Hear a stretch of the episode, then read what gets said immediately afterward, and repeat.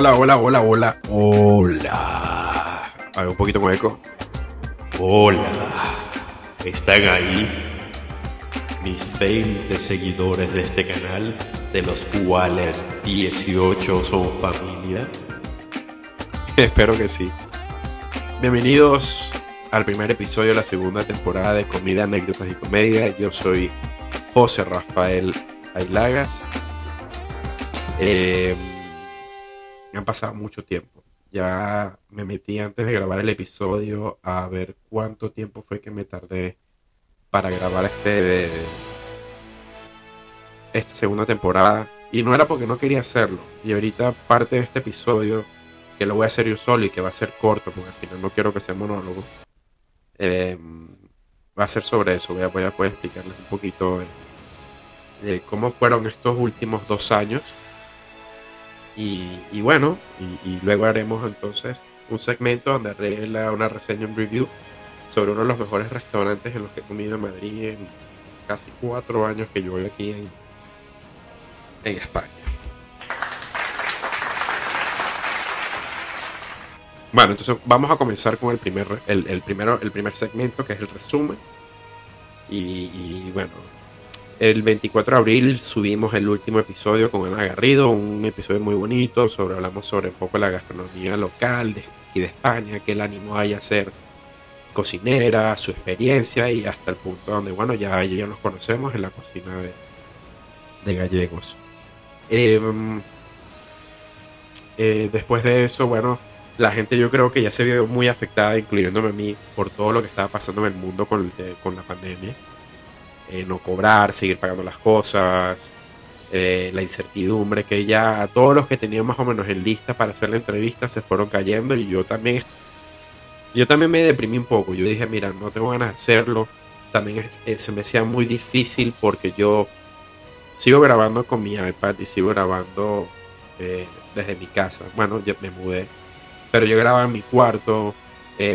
Vivíamos mi esposa, mi papá y yo en, un cuarto, en una casa pequeña y el editar se me hacía muy difícil, muy difícil. Entonces yo dije, mira, eh, no tengo las herramientas, no tengo dinero, estoy también cocinando mucho en casa. Era una manera de, distraerme y era algo que siempre quise hacer. Pero dije, mira, ahorita no es el momento, vamos a dejarlo y eventualmente, ojalá pueda retomarlo. Y bueno, así fue, gracias a Dios.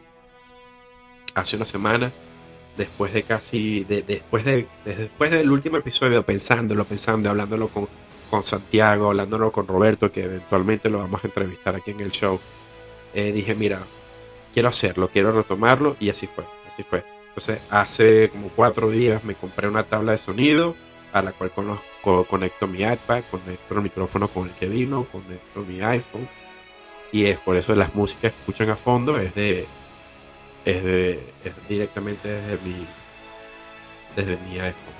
Y bueno, todo lo estoy grabando como en el mismo sistema, el mismo programa, mismo app que se llama Anchor, directamente en mi iPhone.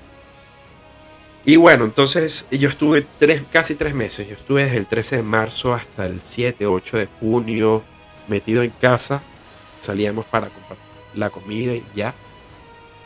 Y bueno, nos incorporamos en junio yo no cobré lo del ERTE, la, primera paga de ERTE no la cobré sino hasta dos días después de que yo comencé a trabajar. Me endeudé, me endeudé porque yo seguí pagando mis cosas, el apartamento, la, moto, la comida, todo. Y no tenía, no tenía yo, no tenía ningún tipo de, de ahorros. Entonces, bueno, fue, fue, fue, fue, fue complicado. Pero bueno, cuando nosotros volvemos a la cocina, gracias a Dios volvemos con todo el, con el mismo equipo. El único problema fue que muchos de ellos eh, se vieron de que no estaba, eh, a pesar de estar contratados por una cantidad de horas, eh, como el aforo estaba limitado por el distanciamiento entre meses, no íbamos a hacer la misma cantidad de comensales por servicio que se estimó cuando se abrió el local, entonces las horas se tenían que recortar.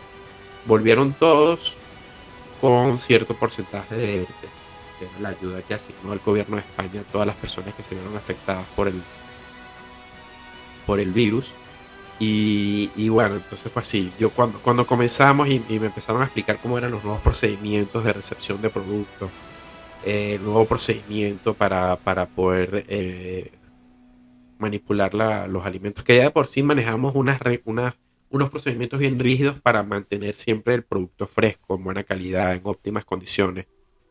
Eh, y dije, esto va a estar difícil, esto va a estar difícil. Y efectivamente, y, no solamente para mí, sino para el resto del equipo, porque al final el resto del equipo tenía que seguir pagando por, por, el transporte, por la comida, por el alquiler. Ninguno recibió ningún tipo de descuento o ayuda extra por, por lo que estaba pasando. Entonces estaban cobrando menos y el gobierno no aseguraba cuándo pagaría el porcentaje que no estaba asumiendo la empresa. Entonces, muy, muy complicado, era, era un momento muy oscuro hasta el punto ya hablando por mi parte de que ya habían servicios donde solamente lo podía dar una persona y, yo. O sea, teníamos, éramos dos en cocina, entonces a lo mejor iba una persona, a lo mejor no iba nadie o a lo mejor se llenaba el restaurante y teníamos que correr. Entonces no es, preparar todo, era sacar el servicio, era limpiar los platos paralelamente para que entonces durante el servicio no nos quedáramos sin platos y luego era limpiar y etiquetar todo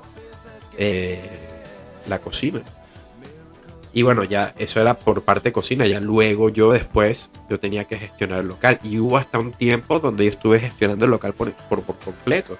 También me estaba encargando, junto con el apoyo de Chris, que era el segundo de sala, eh, todo lo que era la gestión del local. Estaba viendo yo y era, un, era cocinero, era office o friegue, era recepción de productos, era jefe de cocina, era encargado de partida, llevaba sala, me encargaba de reservas, eh, también todas las plataformas del carrizo, cierre de caja, eh, no, eh, pedidos, por supuesto, fue, fue, fue un momento muy difícil. Ahí fue donde yo dije, mira, tengo casi con, lo de, con sin, lo de la cuarentena, yo estuve aproximadamente dos años y medio en la empresa y dije, mira, vamos a cambiar un poquito, vamos a pasar página. Entonces, en eso de febrero de 2021 me pongo en contacto con Adrián Mago, con el que, al que entrevisté junto con Eugenia en la primera temporada. Él estaba de jefe de cocina en un, restaurante de estos healthy. Y le dije, mira, estoy buscando un cambio, no sé si mi perfil se adapte a lo que, a lo que tú puedas necesitar en un futuro dijo que sí, que le pasara el currículum y e, efectivamente empezamos a hablar, empezamos a hablar, eh, hicimos la primera entrevista, me hicieron una prueba y, terminó ingresando.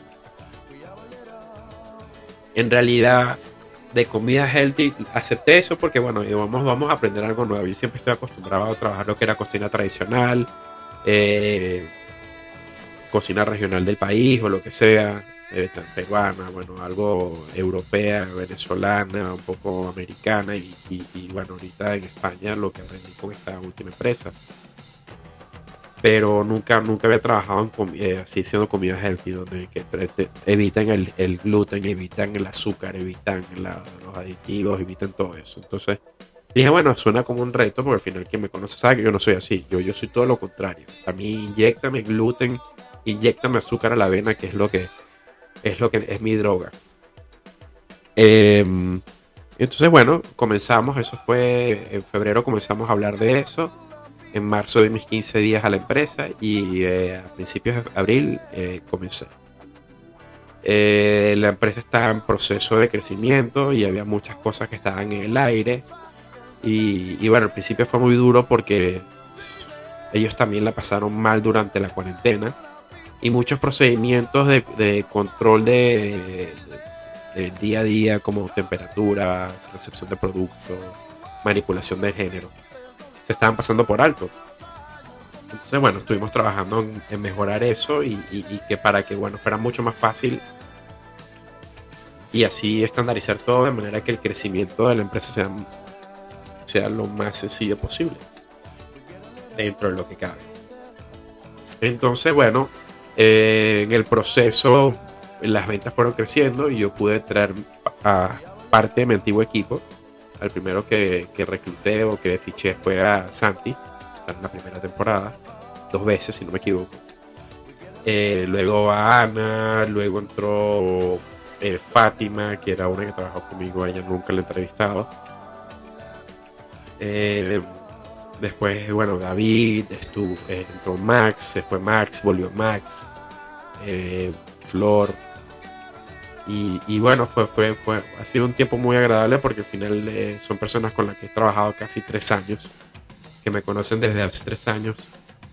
Y, y, bueno, hace, ya nosotros sabemos por dónde vamos y por dónde cogíamos y entonces nos, nos complementamos, nos apoyamos. Entonces fue, ha, sido un año muy interesante donde, donde aprendí cosas nuevas, que, es lo importante, siempre estar aprendiendo. Eh, aporté también mucho de mi parte y mi conocimiento. Y, y bueno, eh, actualmente estoy en un proceso de, de, decir cuál es el próximo paso a tomar. ¿no? Eh, yo no estoy más con la empresa y estoy, estoy viendo qué, hacer, qué hacer, porque necesito un cambio. Así que bueno, vamos a ver y por, por este mismo medio y por las redes sociales les estaré informando de cuál será el siguiente paso. La idea es emprender. Y, ahí, vamos. Así que bueno, eso, es lo que pasaba desde el último episodio hasta ahorita y, y bueno, durante todo ese tiempo de verdad muy difícil poder grabar eh, el podcast, ¿no? Y, ahorita que tengo todos estos nuevos juguetes, donde tengo todo conectado, donde puedo tener un poco de música de fondo, eh, se hace mucho más fácil y mucho más agradable la, eh, el grabar. Entonces, bueno, ya, ya terminamos con esta primera parte, vamos con el segmento del, del review. hace como 6, 7 meses fuimos a un lugar que se llama Barganzo. Como bar y garbanzo junto, barganzo. Es comida de Israel, eh, lo llevas el dueño y la esposa, tienen un equipo.